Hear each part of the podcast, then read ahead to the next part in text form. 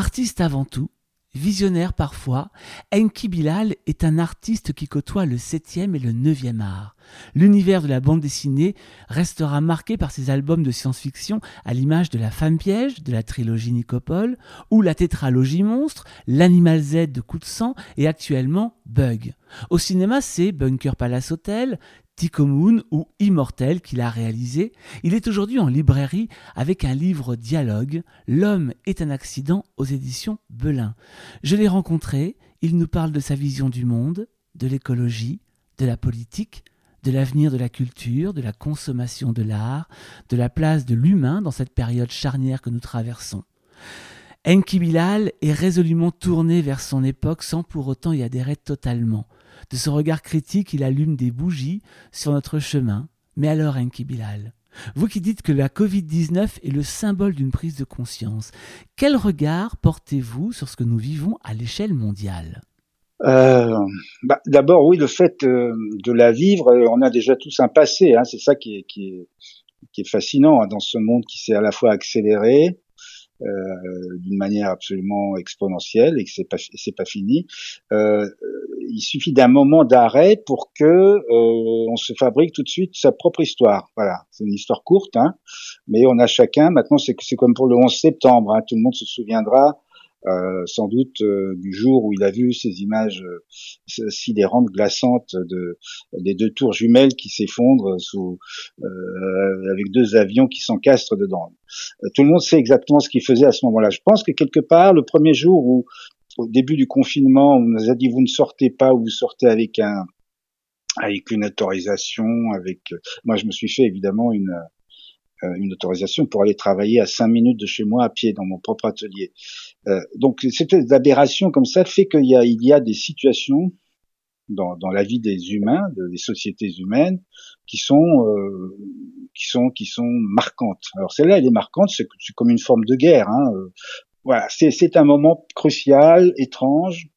Donc moi, je, ce moment, je l'ai vu. Il y, a, il y a aussi, il faut prendre en compte quand même que, que c'est quand même quelque chose de parfaitement global et mondial. Et en temps réel, ça s'est diffusé euh, euh à, la vitesse de l'éclair. Donc ça, c'est la grande nouveauté. Ça, c'est les réseaux sociaux, c'est les, euh, c'est l'information. Ça fait que finalement, le, le, le entre guillemets, l'accident qui nous arrive, il a, il a pu arriver en temps relativement court et euh, impacter la, la, totalité de la planète. Enfin, c'est comme ça qu'on le ressent. Très vite, moi, j'ai pensé évidemment aux inégalités qui allaient frapper ce monde, qui, qui, qui pourtant n'en manque pas. Hein. Euh, il y a ceux qui vivront ce confinement plus ou moins bien, selon qu'ils sont logés à tel endroit, dans tel espace, euh, ou qui vivent à l'autre bout de la planète, peut-être au soleil. Hein, finalement, la pauvreté au soleil, là, c'est peut-être bien du coup euh, de se dire bon bah voilà, confiné en plein air, euh, c'est mieux que d'être confiné dans une grande ville, même quand on a 200 euh, mètres carrés. J'en sais rien. Tout ça, c'est mais voilà, tout ça, ce sont des choses qui sont qui sont de l'ordre du, du, quotidien. Tout d'un coup, on se dit, on est dans ce quotidien, il nous arrive ça, et puis il y a une forme de, de, de, de, comment dire, de, de discipline. Hein. Moi, j'étais discipliné au début, j'ai respecté toutes les règles, il fallait les respecter. Je pense que euh, j'étais pas, je, je, suis pas entré dans le complotisme, j'ai pas commencé à me révolter, à m'énerver, mais aussi sans doute parce que je fais partie des privilégiés qui qui ne souffraient pas de, ce, de cette obligation, de cette euh, ce diktat finalement qui était un diktat qu'on acceptait sanitaire. On disait c'est nouveau, faut faire attention, faut être responsable, euh, pas seulement pour soi, mais aussi pour les autres. Le confinement, c'est quand même quelque chose que, comme beaucoup beaucoup d'artistes, la plupart, quelque chose que je connais quasiment au quotidien. Et donc voilà, en fait, on est on, est en train d'en sortir. Je pense qu'on est peut-être en train d'en sortir, ce qui n'est absolument pas sûr, hein, pour faire un vrai, une vraie analyse, un constat de la situation, euh, de ce qu'on a vécu, qui n'est pas très long en soi. Hein. Ce n'est pas très long, euh, mais c'est quand même assez, assez radical. Voilà, ça, ça a remis des choses en place et surtout, et c'est là que ça devient à la fois intéressant et moi je pense un peu inquiétant aussi, c'est que de nouvelles forces ont profité de ce moment, de cette situation d'apnée globale, planétaire, hein, c'est un état d'apnée réel, euh, pour avancer des pions qui sont pas tous forcément à mon avis, judicieux. Et en disant judicieux, je suis très élégant. Voilà. C'est quoi ces nouvelles forces? Ou c'est qui? Bah, Ces nouvelles forces, c'est ces nouvelles forces du. Alors, moi, je, il y, a un terme qui me fait beaucoup rire en ce moment. C'est ce qui prouve bien le pavlovisme généralisé de, euh, du, du, monde occidental, hein, euh, qui considère qu'il y a le bien et le mal, voilà, les bons et les méchants. Ça, c'est une vision très américaine du monde hein, depuis la nuit des temps depuis que les États-Unis existent en tout cas, et on les a fabriqués les États-Unis. Moi, j'adore entre guillemets euh, une certaine idée de l'Amérique. New York, j'adore, j'adore Hollywood. Euh, je suis très critique sur plein de de, ce qu'est sont les États-Unis, mais c'est un monde qui m'a fait rêver et qui me fait toujours rêver, fantasmer. Euh, mais en tout cas, ce, cette espèce de propension à vouloir voir tout en, en binaire, blanc, noir, gentil, méchant, gauche-droite, euh, nous amène à cette espèce de pavlovisme qui veut que, bon, bah, euh, il y a un mot aujourd'hui qui me, qui me sidère, qu'on appelle le progressisme. Qu'est-ce que ça veut dire progressisme? Dans, dans l'esprit des binaires, de, des deux camps, hein, le progressisme, ce sont les gens qui sont pour le progrès, en opposition à ceux qui sont pour euh, pour la réaction, le réactionnaire, etc. Donc, donc on est de nouveau gauche et droite. Alors, moi j'aimerais qu'on m'explique comment on peut être progressiste en, en voulant imposer la cancel culture, en voulant imposer le racialisme, en disant sous prétexte de racisme, on veut imposer le racialisme, en disant que euh, comment euh, l'écriture inclusive peut être du progressisme. Euh, donc ça, ça, me fascine réellement parce que les valeurs de gauche, moi je les connais, je les ai partagées et je les garde toujours en moi, qui sont proches de l'humanisme. Mais là, pour pour l'heure, depuis depuis 30 ans d'ailleurs, ça fait longtemps que dure cette heure, euh, je n'ai pas vu une seule idée de la gauche depuis la chute des murs pour essayer de modifier, de lutter contre ce qu'on peut appeler comme la victoire du, par la globalisation de la victoire du capitalisme. Parce que lorsque le mur s'effondre, lorsque le mur s'effondre, c'est la victoire du capitalisme. Et c'est la défaite du communisme, on est bien d'accord. Le communisme s'étant tellement sali, il nous a fallu du temps pour comprendre ce que c'était, mais quand même, une des deux, un des deux éléments du binarisme s'effondre. Il y, a, il y a une défaite et il y a une victoire. Eh bien, moi, j'aurais espéré que la gauche, celle dont je suis issu intellectuellement, cherche une parade à cette victoire qui s'est ensuite transformée en libéralisme. C'est des mots très très rassurants. Globalisation, c'est très très rassurant une globalisation. Sauf que globalisation, libéralisme, ce sont des termes qui cachent une, féroce violence économique qui fera énormément de morts. Je dis pas qu'il fera autant de morts que le communisme, mais il en fera pas mal quand même. Mais alors c'est pas des morts, c'est des morts euh, sociales, c'est des morts de déclassement, c'est des SDF dans les, toutes les villes du monde. Bref, il y a, y a énormément de dégâts à ce niveau-là. Et la gauche ne fait rien. Finalement, je décide de ne plus m'impliquer dans des luttes politiques. Je décide de prendre de la hauteur et de me consacrer en tant qu'artiste à ma propre vision du monde. Euh, et, et, et c'est en ça que d'ailleurs qu'on devient totalement artiste. On ne peut pas être artiste en étant en même temps euh, militant ou engagé politiquement. Pour moi, ce sont deux choses tout à fait incompatibles. Ça, c'est une notion que vous rappelez régulièrement dans cet entretien. Hein, L'homme est un accident. Oui. Justement, de, le, le, fait de, de, de, rester artiste et de proposer une vision du monde sans pour autant l'imposer ou l'impliquer politiquement. Euh, c'est aussi une, une manière euh, de vous protéger justement de tout ce qu'on traverse aujourd'hui. Alors, euh, je vois bien le sens de la question de me protéger. Je pense que non. Non, c'est pas l'idée de protéger, mais je n'aurais pas accepté ce livre si euh, Adrien Rivière, donc c'est lui hein, qui m'a, euh, je l'ai rencontré au cours de euh, d'une expérience au, au, Grand Rex où j'avais parlé devant des milliers de personnes, enfin bon, une espèce d'expérience de communication, et, et il m'a il m'a recontacté quelques temps après en me disant mais il faudrait qu'on continue. J'étais intéressé par ce qu'on s'était dit, etc. Est-ce que tu accepterais qu'on fasse une discussion euh, de, à partir de toi, l'artiste, et sur ta vision du monde?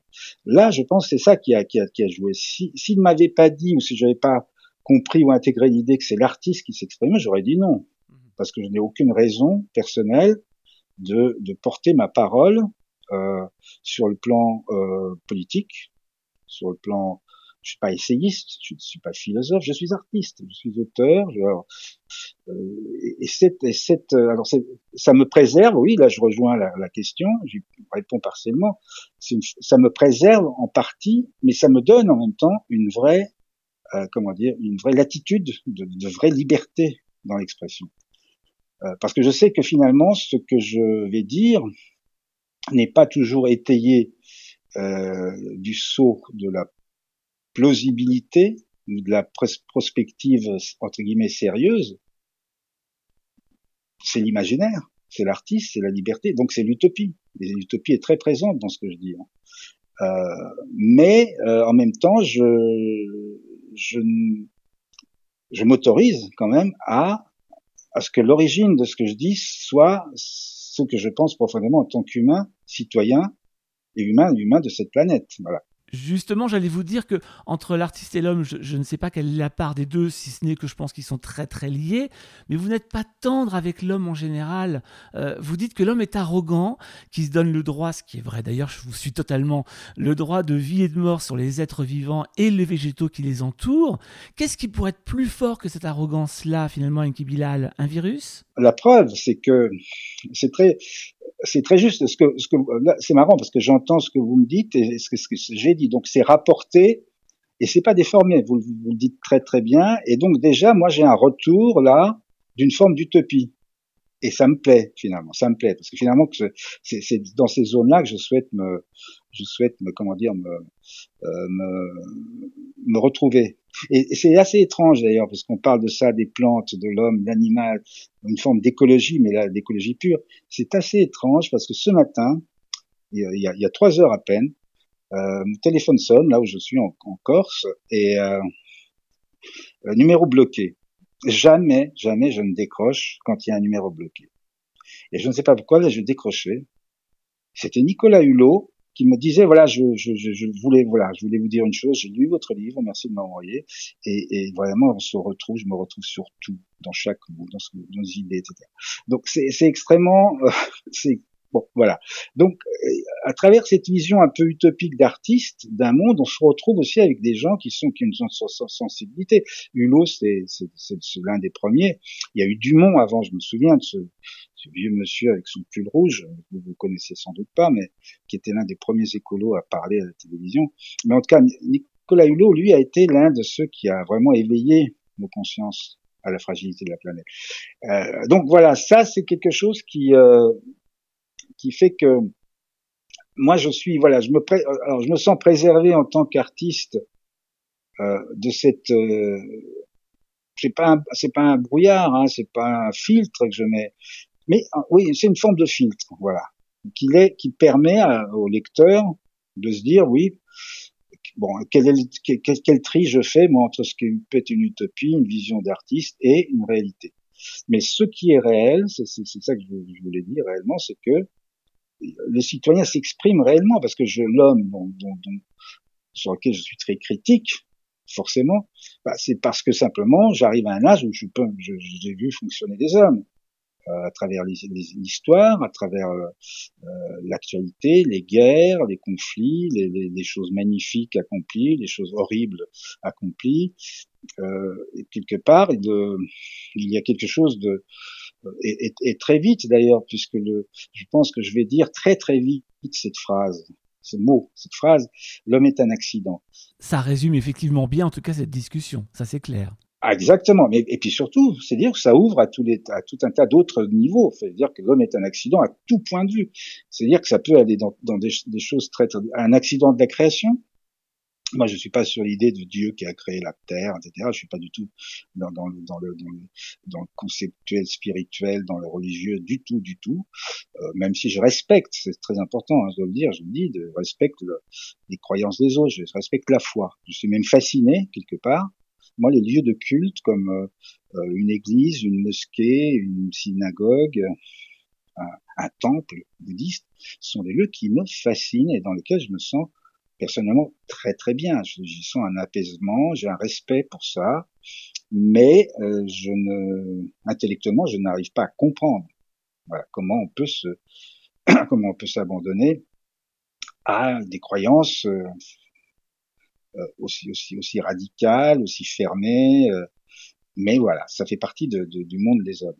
Mais en tout cas, le, le, donc l'accident, c'est peut-être ça, c'est qu'il a été mal créé, peut-être que peut-être que la, la paramécie qui sort de l'eau et qui va créer, finir par créer, fabriquer le premier mammifère, peut-être que là, il y a eu des tas d'accidents qui ont fait que c'est peut-être pas l'homme qui aurait dû sortir du lot. Et puis il y a une phrase que j'aime vraiment beaucoup de Sioran euh, euh, et Nicolas Hulot m'en parlait tout à l'heure. On l'a cité. Il me dit j'ai voilà, on s'est retrouvé là aussi. Mais c'est l'homme est l'homme euh, est un animal qui a trahi.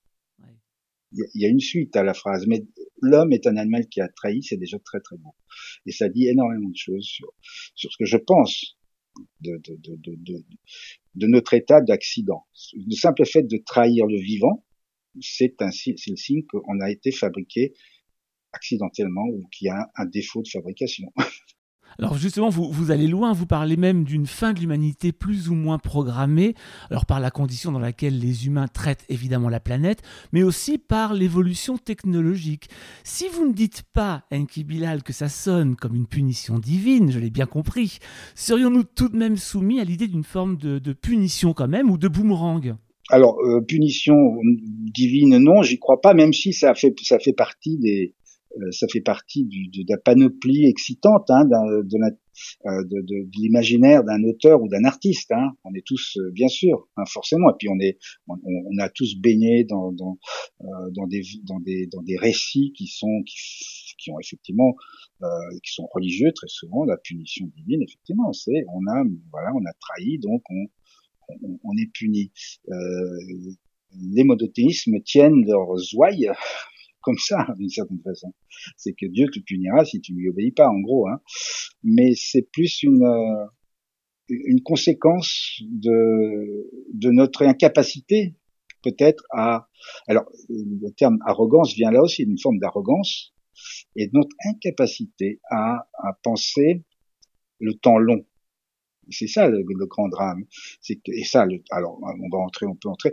Les pistes sont énormes. Hein. L'homme est un accident. On peut, là, je vais entrer dans, dans un domaine qui n'est pas le mien. Je suis pas du tout spécialiste économie, finance, tout ça. C'est pas mon truc du tout. Mais quelque part, la victoire du capitalisme a, a, a propulsé le, la finance au premier plan. Euh, le profit, le besoin de profit, la puissance de l'argent, tout ça, ça a fini par quelque part soyons clairs, détruire l'idée d'harmonie humaine, l'idée d'humanisme. On, hein, on, a beau avoir euh, euh, des, pavlovismes de gauche qui se disent il faut tout redistribuer, il faut aider les pauvres. On, est, dans, vraiment dans, le bas de gamme de, solutions. Il n'y a pas de solution. On a laissé le capitalisme enflammer littéralement la planète, donc plus personne. C'est pour ça que la gauche disparaît, c'est parce qu'elle ne peut objectivement rien faire et surtout qu'elle n'a même pas cherché à trouver une solution. Mais peut-être qu'il n'y en avait pas, tout simplement. Et donc ça, là, on est dans quelque chose qui est, qui est inéluctable, malheureusement, et ça, c'est toujours lié à du court terme, c'est le profit rapide. Les, les politiques mondiales se sont, alors, sauf les autocrates et les dictateurs, on vient de voir que Poutine, en bon autocrate, il se, il se réserve la place euh, de, de, de, de, président, euh, c'est même pas le terme président qui convient, euh, de la Russie jusqu'en 36. Enfin, voilà. Donc eux, ils sont prévoyants, voilà. Mais sinon, les autres, ils sont, ils sont dans des espèces de systèmes démocratiques qui leur donnent 5 ans, euh, 4 ans, 2 fois 4 ans, 5 ans, euh, c'était 7 ans avant, etc., qui sont des temps trop courts pour qu'on puisse développer une vision humaniste à long terme. Et c'est ça le problème. C'est aussi simple que ça. Donc, on est amené à cette espèce de, de comment dire, de précipitation permanente qui est liée à l'obsession du pouvoir. Et là, l'homme, c'est un accident grave pour moi, l'obsession du pouvoir chez l'être humain, c'est un, un grave défaut de fabrication. Si on entend ce, euh, ce, défaut de fabrication dont vous parlez, grave défaut même d'ailleurs, euh, et si on, on, remet les choses dans leur contexte, vous êtes Enki Bilal, auteur de science-fiction, à travers cette thématique et la science-fiction, on parle beaucoup d'anticipation. Vos œuvres en ont fait la preuve d'ailleurs à plusieurs reprises. Est-ce que si je reviens à ma question sur le boomerang ou la punition, est-ce que la pandémie aurait pu par exemple être un scénario d'Enki Bilal? Est-ce que ça pourrait justement être le scénario de cette punition de l'homme en tant qu'accident? Alors le terme que je cherchais tout à l'heure, vous aviez prononcé, c'est boomerang. Voilà. Donc je préfère boomerang que punition. Ou en tout cas d'une leçon de morale, ce que vous détestez. Oui, voilà. Par contre, boomerang, j'aime bien. boomerang, c'est quelque chose de parfaitement naturel. C'est un, c'est un, voilà, le type qui a inventé le boomerang, il a dû être surpris. Mais après, il a dû se dire, c'est pas mal. Mais une fois que c'est relevé, si c'est relevé. Mais en tout cas, le, donc voilà, c'est quelque chose qui, que l'homme a fabriqué, euh, ou, la, ou la mécanique euh, physique, etc. Je sais pas comment ça marche, mais c'est étonnant, j'imagine à peu près. Donc l'idée de bon monde me plaît. Euh, donc moi, je, alors le sujet, euh, le sujet de la, la pandémie, euh, c'est un sujet, alors qui est extrêmement, euh, comment dire, courant, pas courant, mais si, extrêmement euh, fondateur de ce qu'on appelle la science-fiction. C'est-à-dire de tout temps, les, les, auteurs qui imaginaient le futur ou qui imaginaient ce qui allait se passer demain, parce que la science-fiction, ça commence, là il est quoi Il est, 4, il est 14h30, euh, la science-fiction commence à 14h31. Euh, on peut le dire. Et donc, on, donc des gens qui sont posés la question de ce qui allait devenir, ou ce qui, ce qui allait devenir, alors que quelque chose est attendu mais qui sera surprenant, euh, ça a été l'un des grands moteurs, des plus grands textes, des plus grands auteurs, et moi je tiens à rendre hommage aux écrivains de science-fiction qui ont longtemps été, ils le sont toujours d'ailleurs méprisés un peu par une espèce d'intelligentsia littéraire. Euh, euh, voilà, la littérature doit parler du réel, doit parler de, de, euh, de l'introspection de soi, de son histoire. Enfin bon bref, ce qui est vrai. il y a des œuvres magnifiques dans la littérature classique traditionnelle, etc. Mais la littérature de science-fiction, une grande partie est de d'excellente qualité, profonde, puissante. Elle mêle en plus de l'intime euh, et du, du réel, forcément du réel, parce que c'en est la base, une vision, une vision qui questionne et qui pose, euh, qui pose le, lecteur face à, à ce qu'il est, et parce que l'homme est toujours au cœur de, de, de, de, des œuvres de science-fiction. Donc c'est voilà, pour moi c'est quelque chose de qui, a une, une, c'est, quelque chose qui a une réelle puissance. Alors dedans, dans ces thématiques-là, évidemment celle la menace, les menaces qui pèsent sur l'homme, elles sont multiples. Il y a les guerres, il y a le nucléaire, il y a les, les menaces extraterrestres. Là, on rentre déjà dans un autre domaine qui est plus space opéra. Mais euh, la pandémie fait partie des grands thèmes effrayants, des grands thèmes tragiques même. Euh, et pourquoi je n'ai jamais, j'y ai pensé, j'y ai pensé, mais ça n'a jamais duré plus de une fraction de seconde, parce que dans, au même moment où je pensais à l'idée d'une pandémie, je j'imaginais tout de suite la, la, la teneur, je disais, tragique du sujet, avec cette difficulté à, à, à s'en extraire pour euh, avoir une forme de de dérision. Moi, j'ai besoin de tout ce que j'ai fait. Euh, euh, beaucoup, de, enfin, beaucoup de gens qui n'aiment pas, par exemple, mon travail, euh, ne l'aiment pas aussi parce qu'ils n'ont pas lu. Ils voient des images ils se disent ouais, c'est terrible, ça, ça a l'air très dur, son truc. Et ils ne lisent pas. Le texte est toujours là pour créer. Et il y a du texte. Hein. Moi, je suis très ambitieux sur l'écriture. Euh, et ce texte, il, il, il crée des décalages, il crée des déséquilibres qui sont en général dus à la dérision. Donc moi je considère que je fais beaucoup, heureusement, qu'il y a beaucoup de doses d'humour. Alors c'est pas c'est pas des gros nez, hein, je, mais mais on est dans quelque chose qui qui fait que il y a un regard qui est lucide et je propose une forme de de légèreté dans la dans la dans la lourdeur des, des sujets. Et, et mais là, avec les pandémies, euh, le virus qui tue, dont les héros sont seuls des humains qui, qui ont la connaissance, la science. Le, scénario me paraît me paraît extrêmement figé et je n'arrive pas peut-être que je n'arrive pas non plus à, à, à, à raconter une histoire qui, qui, parle que de mort. Voilà.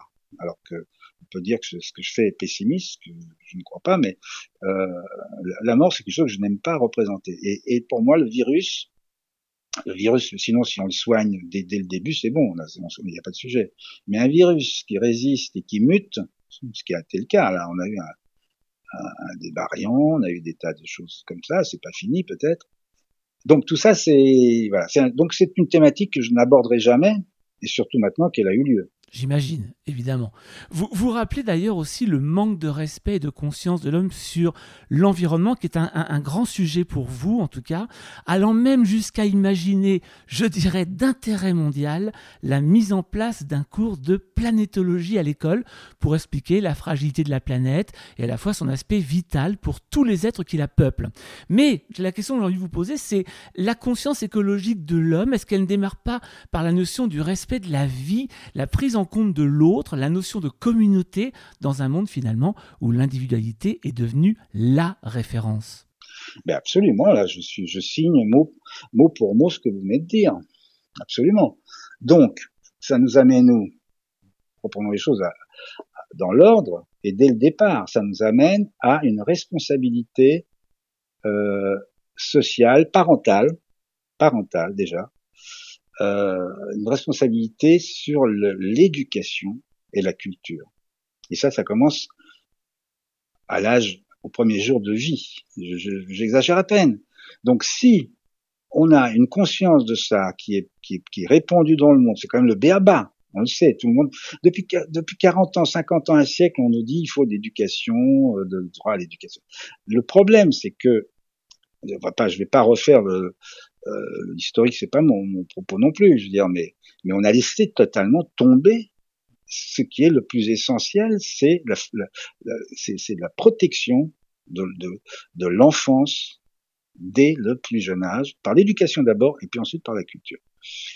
Nous sommes dans une société qui explose, où les parents sont dans le contrôle des naissances zéro, euh, démographie galopante planétaire, irresponsabilité totale, responsabilité totale de nos dirigeants, tous, tous réunis. Donc tout ça, c'est, ça n'est brassé que par l'idée du profit. De ça. On est dans quelque chose de totalement. Alors vous allez me dire, mais peut-être que euh, si on veut que ça marche, c'est que là, faut quasiment mettre en place une forme de dictature mondiale qui va, qui va, qui va, qui va légiférer, qui va essayer. Euh, effectivement, c'est un grand débat et c'est un des sujets de science-fiction classique, hein, ça aussi. Hein. On veut, on veut faire le bien et pour faire le bien, on va, on va mettre au pas à des sociétés mondiales. Je, je comprends parfaitement le, le, fil sur lequel on est, mais je reviens à l'idée, prenons la France par exemple.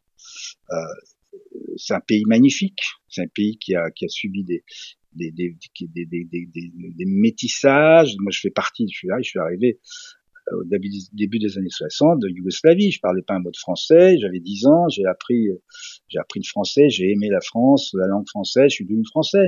Voilà, je me suis. Attendez, je vais dire un, terme grossier qui aujourd'hui me fait bondir quand je vois des quand je vois des gens dire l'assimilation c'est un crime, euh, c'est du non-respect de, l'individu et de ses origines. C'est faux, c'est absolument faux.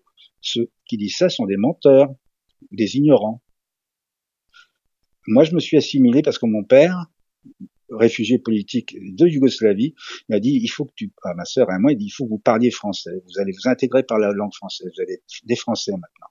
Et on a fait ça, on est devenu français, on parle français. Moi, j'adore écrire au français, j'adore la culture française, mais le fait de m'assimiler à cette, à cette, cette nouvelle composante euh, sociale d'un pays nouveau, mais ne m'a pas fait oublier d'où je venais, au contraire même. Je dirais presque que le disque dur de ma naissance de Yougoslavie, mais c'est ça le plus important, le disque dur n'en est que plus, n'en est que plus renforcé parce qu'il est là quelque part comme une espèce de garde-fou qui me dit attends, n'oublie pas d'où tu viens, mais c'est vraiment ça. Hein. Et on ne verra jamais quelqu'un dire euh, dire ça alors que c'est ça le plus important. C'est pas c'est pas en résistant, c'est pas en restant. Euh, si, si j'étais resté yougoslave à Paris dans les années 60 en bouffant que du paprikage, de la goulash et des tchevapchichi en buvant, mais je buvais pas à cet âge-là de, de euh, et en ne voyant que des, des, des amis euh, de mon, mon, père qui était yougoslave, je serais resté un yougoslave à Paris. C'est surtout pas ça qu'il faut faire. Or, le monde tel qu'il a été fabriqué, et notamment par les nouvelles tendances communautarisées, c'est ça le danger. Le danger, il est là. C'est précisément de créer des enclaves qui, sont, absurdes, elles sont contre-productives et elles ne vont pas aller vers le meilleur, elles vont aller vers, une espèce de, délitement qui peut finir mal. Savoir d'où l'on vient parle aussi de la mémoire. Quand vous parlez de la mémoire, vous dites qu'elle passe par l'art ou par le travail du souvenir, quel qu'elle soit d'ailleurs euh, le choix qu'on va faire. Euh, pour vous, l'idée euh, de la mémoire permet à l'être humain de rester humain. Est-ce qu'on se construit, est-ce qu'on construit l'avenir sur les traces du passé? Oui, je pense que c'est, je pense que c'est, alors c'est l'une des grandes qualités de, l'humain qui a fait sans doute la différence avec les autres animaux. Euh, les autres animaux, ils, ils, ont aussi une mémoire. Je, ils ont de la mémoire. Ils ont, c'est assez étonnant de voir comment j'ai un, j'ai un chat absolument incroyable. Je vois parfaitement quand quand il, il retrouve euh, sa maison en Corse, comment il retrouve tout, il sait exactement où sont les choses, il refait des mêmes circuits, il check tout. Enfin bon, voilà, c'est l'animal euh, qui s'exprime, mais par une forme de mémoire. La mémoire de l'homme, c'est quand même, c'est là que c'est le, euh, c'est peut-être l'accident suprême, mais qui est qui est l'accident positif. Hein. L'accident, c'est ça peut être aussi positif. Après, c'est ce qu'on en fait qui devient qui devient un, négatif. Ou alors c'est peut-être un bien, euh, la mémoire, c'est un c'est un comment dire un cadeau suprême, mais que l'homme a transformé en accident. Voilà. Parce que euh, ne pas gérer la mémoire, c'est déjà, c'est d'abord, ce n'est pas naturel. Donc, euh, euh, euh, ça s'appelle le révisionnisme. Je veux dire, bon, quand quand, euh, quand des gens disent les, les camps de la mort, euh, Auschwitz, ça n'a pas existé, c'est faux, tout ça, ben non, ça s'appelle du révisionnisme. Je suis désolé, c'est comme ça. Hein, c'est, c'est quand, bah, quand certains universitaires de la nouvelle gauche rétrograde américaine disent il faut déboulonner ces, ces, ces statuts parce que c'est pas bon euh, pour la mémoire, c'est une mémoire qu'il faut effacer. Ça, ça s'appelle du révisionnisme aussi. Donc, moi, j'attendais surtout, je m'attendais jamais à ce que le macartisme renaisse avec des gens de gauche. Donc, c'est là que finalement, cette idée binaire de gauche-droite n'a plus de sens. Je pense qu'il faut dépasser ça. Il faut dépasser. en, fait, je, je, je, je, vais, je vais glisser sur un autre sujet, mais euh, si on veut parler du futur des, sociétés humaines, je pense qu'il faut que disparaisse la notion de parti politique idéologisé. Je veux dire, on y est toujours et c'est grave. C'est très grave parce qu'on on sait très bien que gauche et droite, ça n'a plus vraiment de sens. Sauf que par pavlovisme et par carriérisme, les élites, entre guillemets, je mets entre parenthèses, parce qu'il n'y a plus grand-chose d'élitiste dedans, euh, de gauche et de droite, continuent à vouloir s'affronter sur ce terrain-là, qui est un terrain qui est, on le sait, totalement pourri, c'est un terrain sur lequel on ne tient plus, à tel point que même les écologistes, aujourd'hui, c'est pas des écologistes du tout, ce sont des gens qui sont irresponsables, qui n'en ont rien à foutre de la planète. Ce qu'ils veulent, c'est simplement être dans leur idéologie euh, contestataire de destruction, de régression, de euh, voilà. J'attends qu'il y ait des gens qui se disent la planète d'abord et l'humain. L'humain et la planète d'abord. Après, on verra. On verra qui qui on soutient. Donc là, je cible évidemment certains certains certaines mairies euh, françaises qui sont passées aux mains des Verts, mais ces Verts-là, ce sont des gens dangereux, c'est tout. Alors je sais que je vais me faire des ennemis en disant ça, mais, mais je le pense sincèrement. Je pense sincèrement que, que la planète et l'écologie, ce terme qui commence à être frelaté aussi à cause de leur prise de position politique qui sont idéologiques. Euh, Eva Joly, je me souviens de sa candidature, c'était une, j'étais consterné. Comment voulez-vous croire en un parti écolo qui se débarrasse du seul type qui avait une vraie vision et qui alertait réellement, qui était Nicolas Hulot, alors je, en parlais tout à l'heure, pour mettre à la place une idéologue. Qu'est-ce que ça a apporté? Rien. Ça fait perdre des points et puis surtout, ça trahit la planète. Ce sont des gens qui n'ont pas, qui dont le fonds de commerce est avant tout d'exister politiquement. Un fonds de commerce de, de, véritable écologiste, c'est que c'est de sauver la planète. Alors justement, vous m'avez éloigné de, notre sujet, mais je vais y revenir parce que je suis malin. Je n'en doute pas. Euh, sur effectivement les traces du passé, sur les traces du passé, parce que paradoxalement, alors d'un côté, on se rend compte que notre passé est important pour se construire, en tout cas construire son avenir et permettre à l'humain de rester humain. Et paradoxalement, vous dites que l'évolution ne peut se mettre en place qu'avec l'abandon des transmissions. Alors comment est-ce qu'on peut se construire entre d'où l'on vient et vers où, euh, vers quoi on doit aller? Alors non, l'abandon des transmissions, j'ai jamais dit que l'avenir peut se construire. Je pense qu'il va se construire, mais je le regrette. Euh, je sais pas, j'ai pas dit, j'ai pas dit qu'il devait se La transmission, pour moi, est quelque chose d'essentiel. Alors j'ai mal compris. La transmission, c'est absolument essentiel. Pourquoi? Parce que c'est c'est quand même ce qu'on ce qu'on laisse. Alors c'est dans les gènes, sans doute. Il y a des transmissions cachées, mystérieuses de, de la nature, et c'est là que l'homme est, est, est, un, est, un, est, une, est une machine merveilleuse aussi, parce qu'il n'est pas seulement un accident. Il est accident, mais et donc il est il est euh, donc c'est quelque chose d'assez puissant. Mais euh, s'il n'y a pas, d'ailleurs on le voit la transmission. C'est ce que je dis à un moment donné. La transmission a failli pendant une, pendant 20 ou 30 ans, là au début du siècle, fin fin du siècle, et elle a failli pourquoi? Parce que simplement est arrivée une révolution qu'on appelle le numérique, la révolution numérique, qui a mais totalement euh, déstabilisé, je dirais, pratiquement les fonctions cérébrales des humains, parce que c'est arrivé comme une espèce de d'ouragan. C'est d'une efficacité, c'est fascinant, c'est addictif la vitesse, le numérique, euh, l'iPhone, Internet, euh, on a accès à tout immédiatement, les réseaux sociaux qui arrivent, on peut se parler. il y a une espèce d'accélération de l'ensemble et, ça, ça, ça a tétanisé une partie de la population mondiale. Mondiale, on parle toujours de planète là. C'est quand même un, un phénomène qui arrive en même temps et partout. Ça tétanise quoi Les plus de 40 ans, c'est beaucoup ça tétanise depuis de 40 ans. Les moins de 40 ans, ceux de 20 ans, ceux de 15 ans, ils comprennent tout de suite comment ça marche.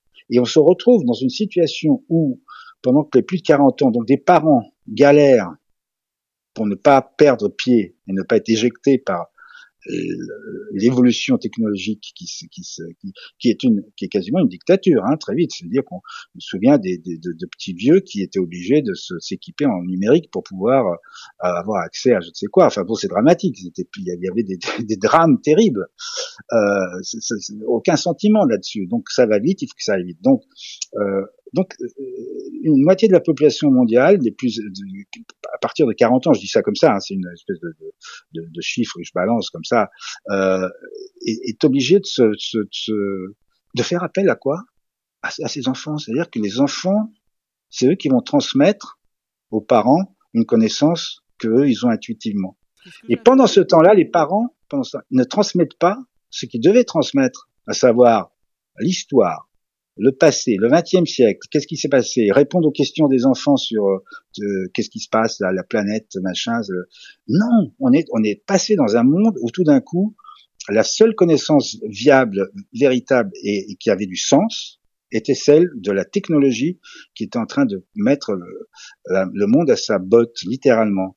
Alors c'est intéressant parce que je, je, l'ai lu un peu différemment et, et je trouvais aussi l'idée assez intéressante de se dire que pour que le monde puisse éventuellement évoluer, que l'humain puisse enfin se sauver finalement, euh, s'en sortir, il fallait complètement changer de paradigme et changer de façon de penser et que la transmission devenait finalement ce qui nous ramenait toujours vers la, la façon de penser d'avant. Exact. Alors c'est vrai, c'est vrai. C'est une, c'est ça, c'est ce qu'on appellerait la table rase radicale. Euh, on efface tout et on essaie de poser des. Euh, c'est le scénario B, on va dire.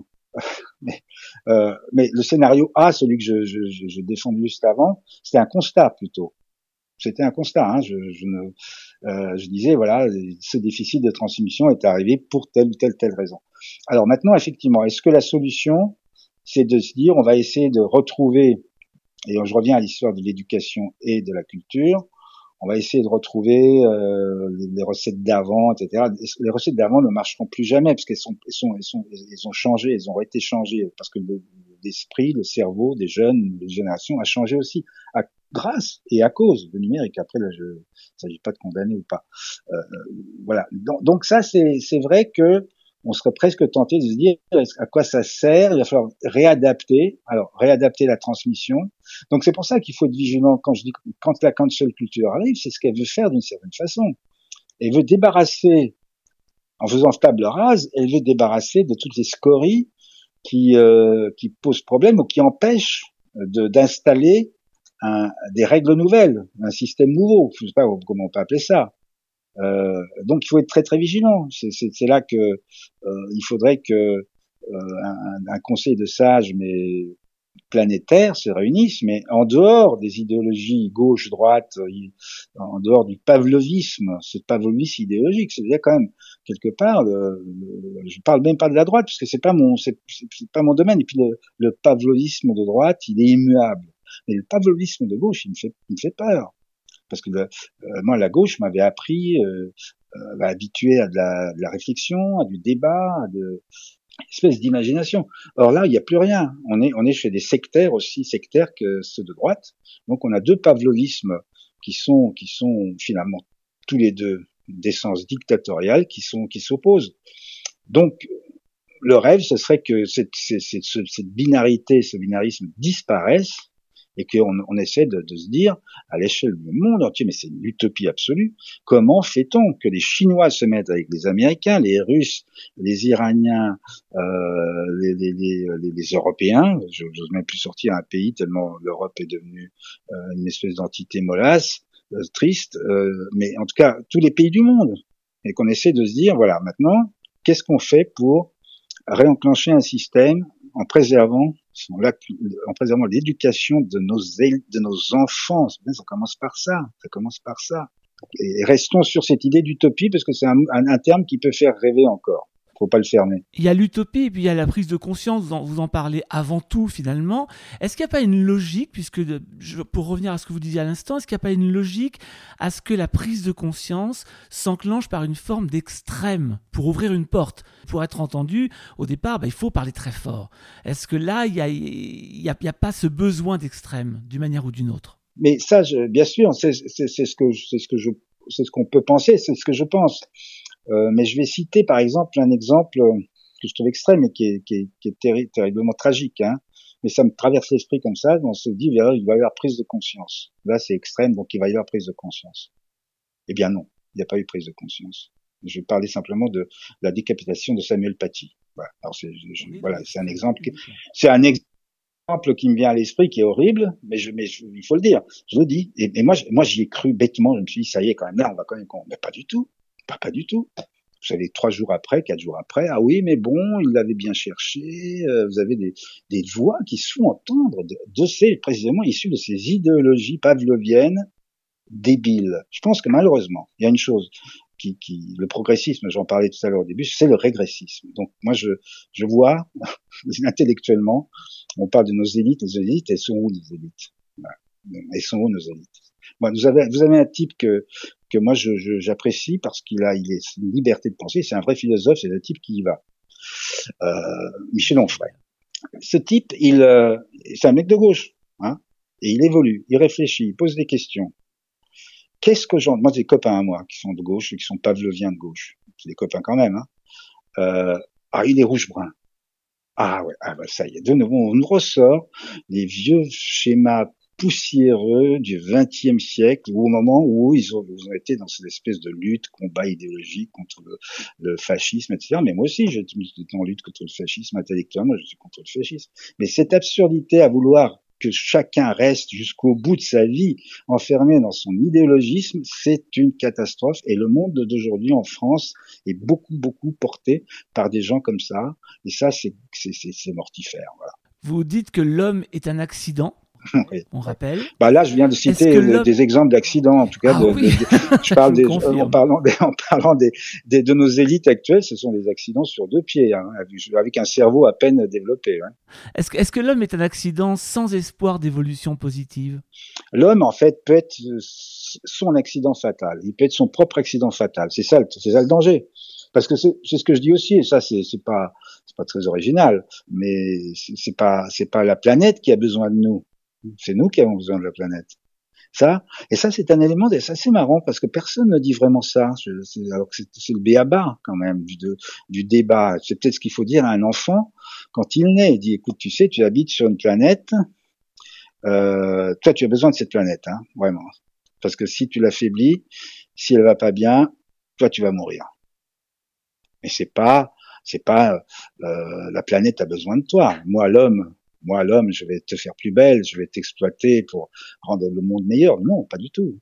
Donc il y a, y a, cette espèce d'inversion un peu, un peu basique, un peu arrogante, et donc c'est ça. L'accident, il, il, commence là, peut-être dans cette espèce de manque de, de discernement, de lucidité, cette espèce de, de suffisance et d'arrogance. Je crois que c'est ça en fait qui, est, qui caractérise l'homme et peut-être la, la, la, dérive dans laquelle on s'est foutu euh, l'accident suprême pour l'homme, ça sera lui, ça sera lui-même. De toute façon, il sera son propre accident. C'est lui qui va le provoquer.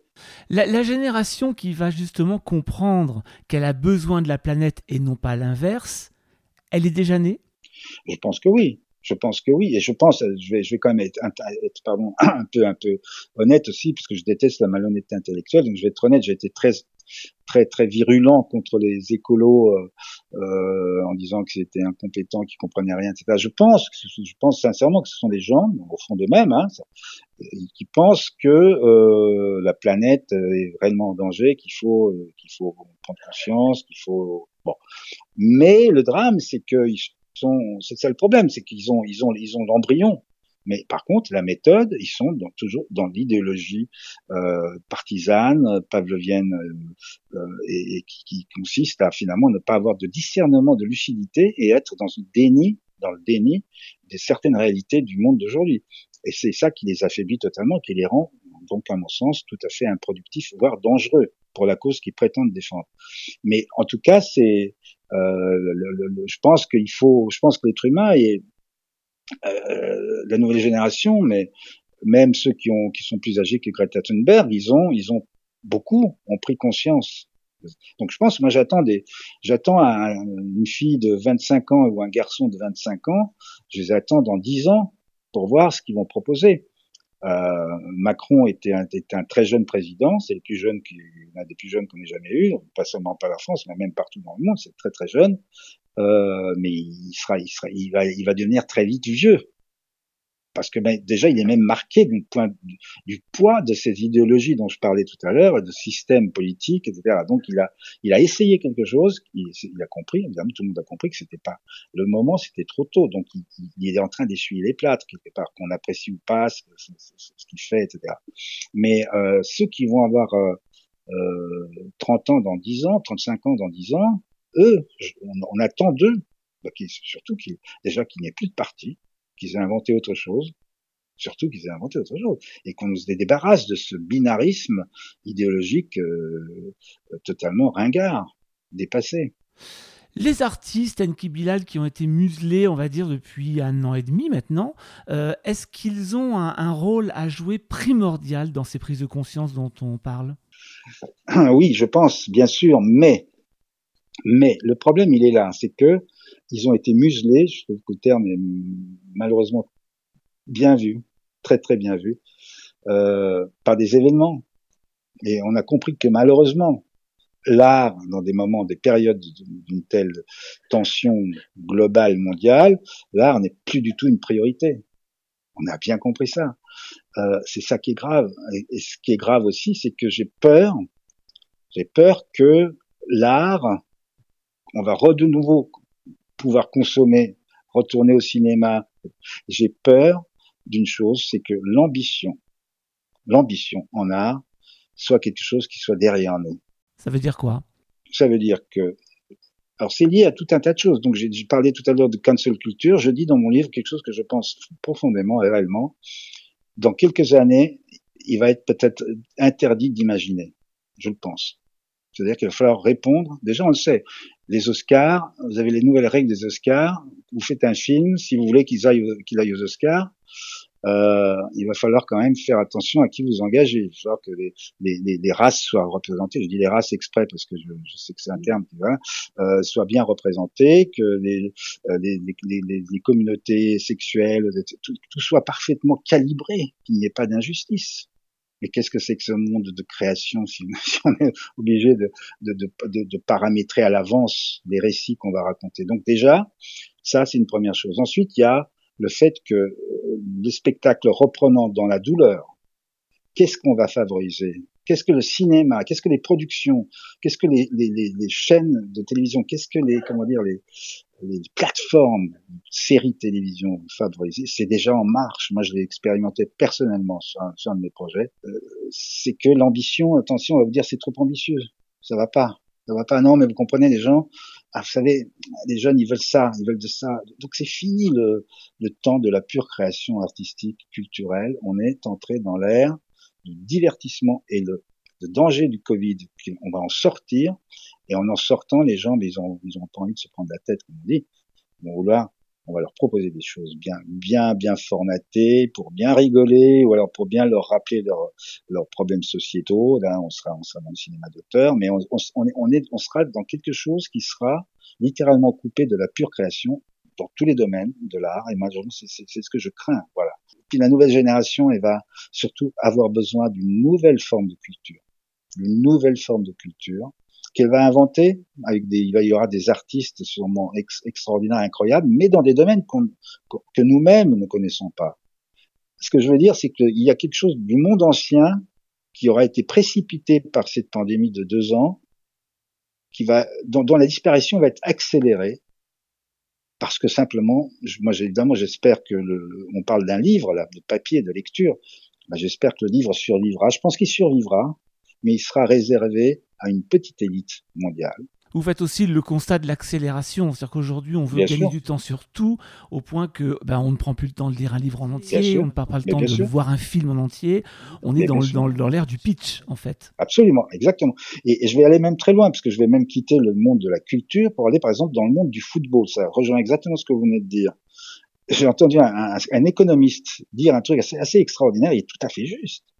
Il a dit à un moment donné, mais est-ce que, à propos notamment de cette Coupe d'Europe des, des, des, des, champions, des, champions, des champions, les plus clubs riches, les plus riches qui voulaient se partager le part du gâteau entre eux. Mais en tout cas, il disait un truc sur le football. Il dit le football aujourd'hui, les jeunes, ils trouvent que c'est trop long un match de foot. Ils trouvent que c'est trop long un match de foot. Et il a tout à fait raison. Donc, on va arriver à quoi? On va bientôt, je pense que au basket, ça s'est passé, on a, on a, on a tronçonné les, les mi-temps pour qu'il y ait des cartons et on met des, des pom-pom girls au milieu. Hein. Euh, le foot, ça va être un peu pareil. C'est-à-dire que moi, je pense qu'il va falloir inventer des règles pour qu'il y ait plus de buts, pour qu'il y ait moins de hors-jeu, pour qu'il y ait des expulsions, pour que ce soit, pour que ce soit saignant. Là, le football est lui-même en train de mourir sur ces vieilles règles. Et donc ça, ça, ça rejoint tout à fait cette idée d'accélération. Qu'est-ce, qu'est-ce qui va nous rester de la culture? Qu'est-ce que sera la culture? Le danger, il est là, c'est que les gens, avec les réseaux sociaux, là vraiment, moi je suis très très très inquiet par les, réseaux sociaux, euh, l'obsession de du auto moi je, auto moi-même, auto moi je, ça veut dire le selfie. Hein. On, on, on, voit ce qui se passe, on tue, on tue, les gamins s'entretuent entre eux parce qu'il y a des, des, des trucs qui, traînent sur les réseaux sociaux. C'est, on, est dans un truc mais totalement euh, personne n'arrive à maîtriser. Et tout ça, ça affaiblit quoi? Mais ça affaiblit la culture. Comment voulez-vous qu'un les, gamins dont le rêve c'est d'avoir un iPhone dernier cri euh, moi, je, me souviens, je rêvais, j'attendais qu'un le, prochain Kubrick sorte. Moi, je me disais quand est-ce que sort le prochain Kubrick? Là, je n'ai rien à foutre, Kubrick ou, leur Kubrick. Oui, non, leur Kubrick, c'est le matos qu'ils vont avoir, c'est les connexions qu'ils vont avoir, etc. Jusqu'au moment où ces nouveaux artistes dont j'attends l'éclosion avec des nouveaux euh, nouvelles œuvres arriveront. Mais là, on est dans un no man's land qui peut durer encore 15 ans et qui va, qui va faire beaucoup, beaucoup de mal à la culture. Alors c'est rigolo parce que justement, en lisant votre livre, j'allais vous demander si vous aviez une vision euh, délibérément pessimiste de l'humain. Et puis en vous écoutant, en ayant cet échange-là, tous les deux, eh ben, je révise un peu ma vision. J'arrive pas à, à, cerner effectivement, si ce n'est vous allez me répondre que vous êtes réaliste, j'imagine. Oui, je peux, je peux dire que je suis lucide. Oui, oui. Bah, y a, y a, non, mais je peux dire un truc, c'est un pessimiste euh, c'est un, optimiste qui a compris. oui. voilà, c'est moi. Et ça, une fois qu'on a, une fois qu'on est dans cette situation, on est très à l'aise. Je vous invite à la lecture de ce dialogue entre Enki Bilal et Adrien Rivière, un espace de liberté, de ton à découvrir à travers L'homme est un accident aux éditions Belin.